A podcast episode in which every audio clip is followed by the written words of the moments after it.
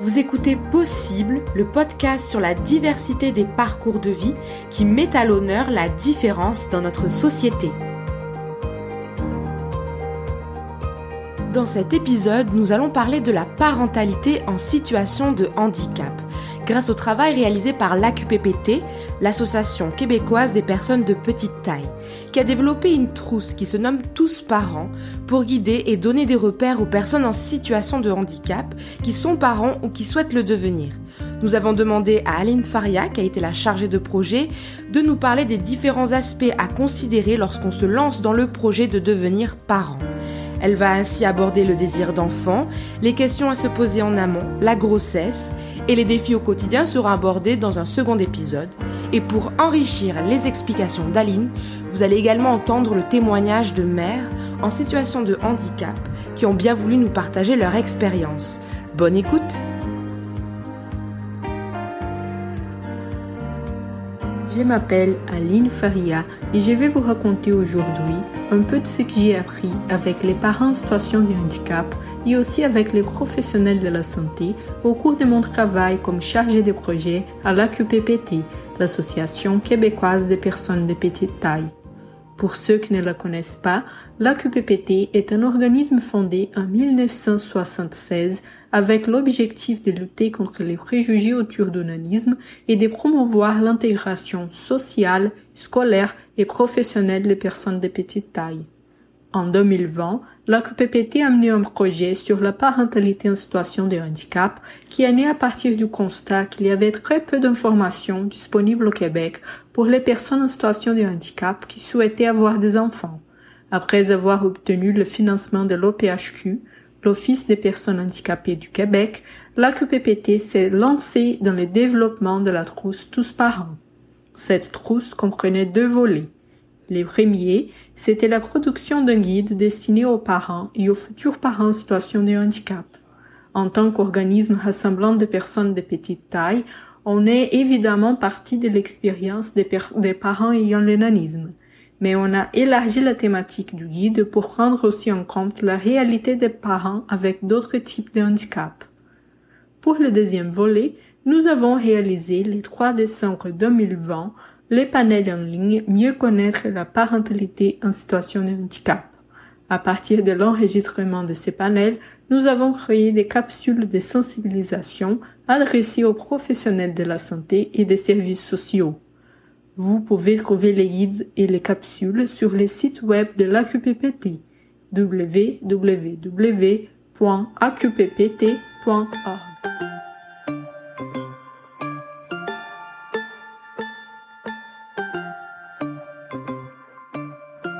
C'est que la parentalité peut représenter un défi pour beaucoup de personnes. Même si vous avez toujours eu le rêve de devenir parent, c'est sûr qu'avoir un enfant apportera des gros changements dans votre vie. Ça arrive à tout le monde. Mais une personne en situation de handicap peut s'y poser davantage de questions sur ces défis que la parentalité, surtout si la personne a un type de handicap qui impose plus de limitations physiques. Les gens qui ont des conditions génétiques peuvent aussi se demander si l'enfant héritera de la condition et dans les cas positifs, si l'enfant leur en voudra de lui avoir transmis. Toutes ces questions sont normales à se poser, surtout si on considère que les personnes en situation de handicap ont probablement déjà fait face à certains préjugés au cours de leur vie. Ils peuvent donc se demander, par exemple, comment l'enfant va vivre tout ça, comment il va faire face aux préjugés envers son parent, et puis, même si on a déjà eu d'importantes avancées dans la société, les préjugés existent encore, notamment ceux qui concernent la parentalité.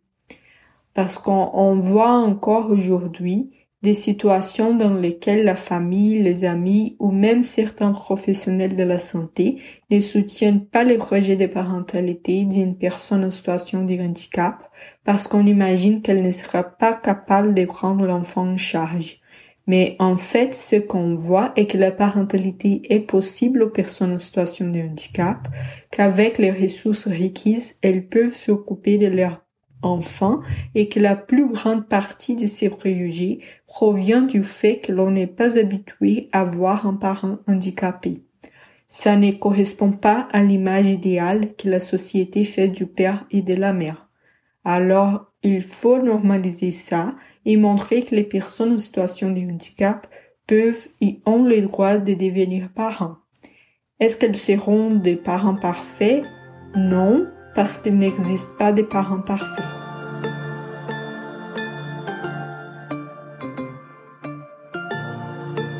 Écoutons Karine Villeneuve qui présente une achondroplasie, qui est la forme de nanisme la plus courante, et elle m'a expliqué aussi que cela va surtout affecter les os longs, et donc ses bras et ses jambes sont de taille plus courte, et son tronc est de taille classique.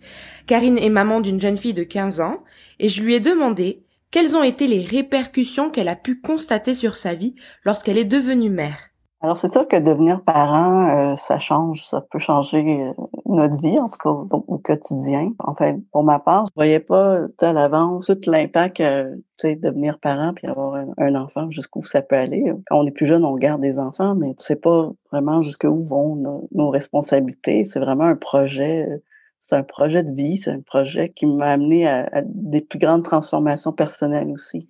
Parce que c'est une grande responsabilité être parent quand même, c'est d'avoir en charge l'éducation, de prendre soin d'un enfant et, de toute son évolution aussi. Bien sûr, il y, a des, y a des grandes joies, il y a des, des moments plus difficiles aussi, mais c'est vraiment quelque chose qui, qui nous force vraiment à devenir des meilleurs humains. c'est une chose que je pourrais dire, depuis que je suis mère, ça me ça m'a amené vraiment à me dépasser, m'améliorer, puis, puis apprendre, en apprendre encore plus sur l'être humain, sur moi-même, puis sur les relations.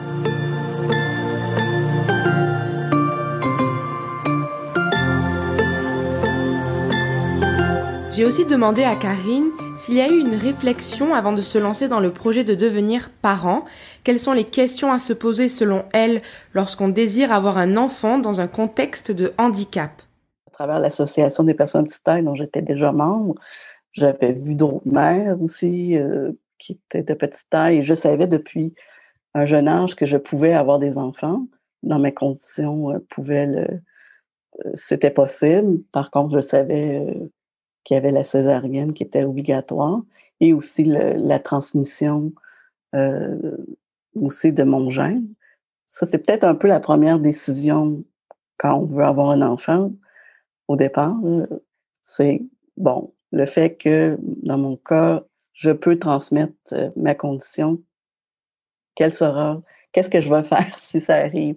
Alors, tu sais, il y a déjà une grosse réflexion là-dessus qu'il faut faire, au départ, et aussi avec le conjoint, qu'est-ce qu'on fait? Moi et mon conjoint, euh, c'est ça pour nous, c'était pas que notre enfant soit de petite taille, c'était pas c'était pas un problème. J'avais fait un test en génétique pour d'abord pour confirmer mon mon diagnostic.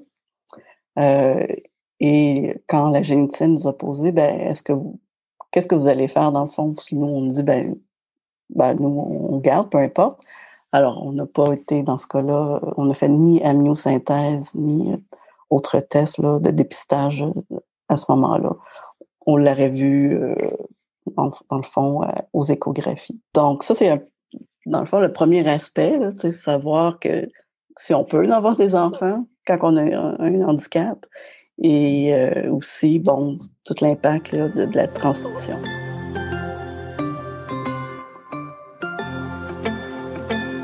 Dans le cas des femmes en situation de handicap qui optent pour la grossesse, d'autres inquiétudes s'ajoutent encore comme la capacité de pouvoir bien mener une grossesse à terme et les impacts qu'elle peut avoir sur la santé de la femme. Évidemment, toutes ces questions doivent être discutées avec son médecin ou un professionnel de la santé.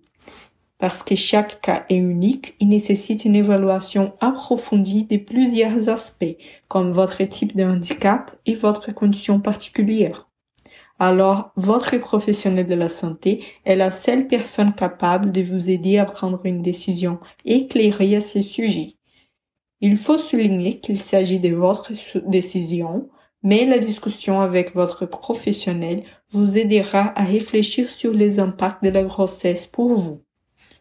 Une autre remarque souvent soulevée par les femmes avec qui j'ai parlé est l'importance de bien planifier la grossesse et de s'organiser en avance pour être en mesure de préparer les ajustements nécessaires pour la grossesse et pour les soins de l'enfant.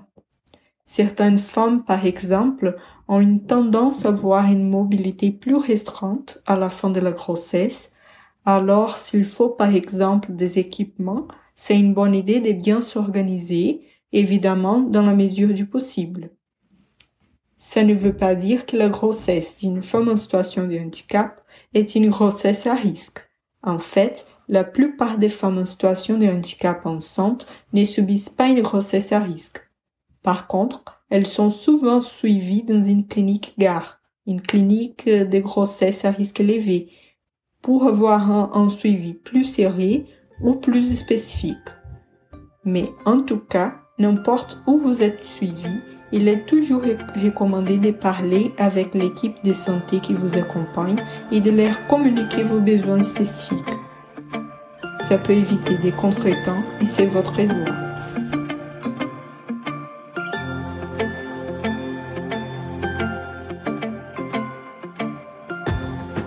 Écoutons le témoignage de Marie-Ève Dion qui présente un spina bifida et qui est maman de deux enfants.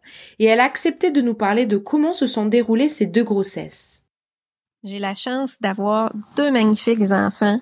J'ai eu deux belles grossesses euh, avec plus de suivis euh, médicaux qu'une femme en bonne santé, donc euh, plus d'échographie, c'est quand même le fun ça. Puis euh, ça démontrait que l'enfant se développait bien, qu'il y avait une, bonne santé, donc euh, j'ai mené mes grossesses à terme. ça a été des pour l'accouchement, c'était des césariennes endormies donc sous anesthésie générale. Euh, avec euh, la, malformation de ma colonne vertébrale, on pouvait pas euh, faire d'épidurale, là, ça aurait probablement pas fonctionné, ou il y avait encore des risques qui étaient reliés à tout ça.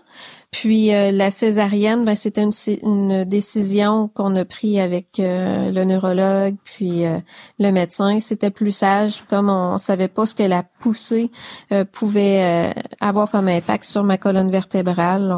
On, a été vers la césarienne. Hein, déjà des femmes enceintes en bonne santé. qui accouchent normalement ont souvent des répercussions là, des fois au niveau du dos. Donc, moi, dans ma condition, on n'a pas pris de chance. Hein. Donc aujourd'hui, j'ai deux beaux enfants que j'adore, que je suis dans leur activité. Euh, je suis une maman groupie, euh, une maman impliquée. Puis euh, j'adore ce rôle-là.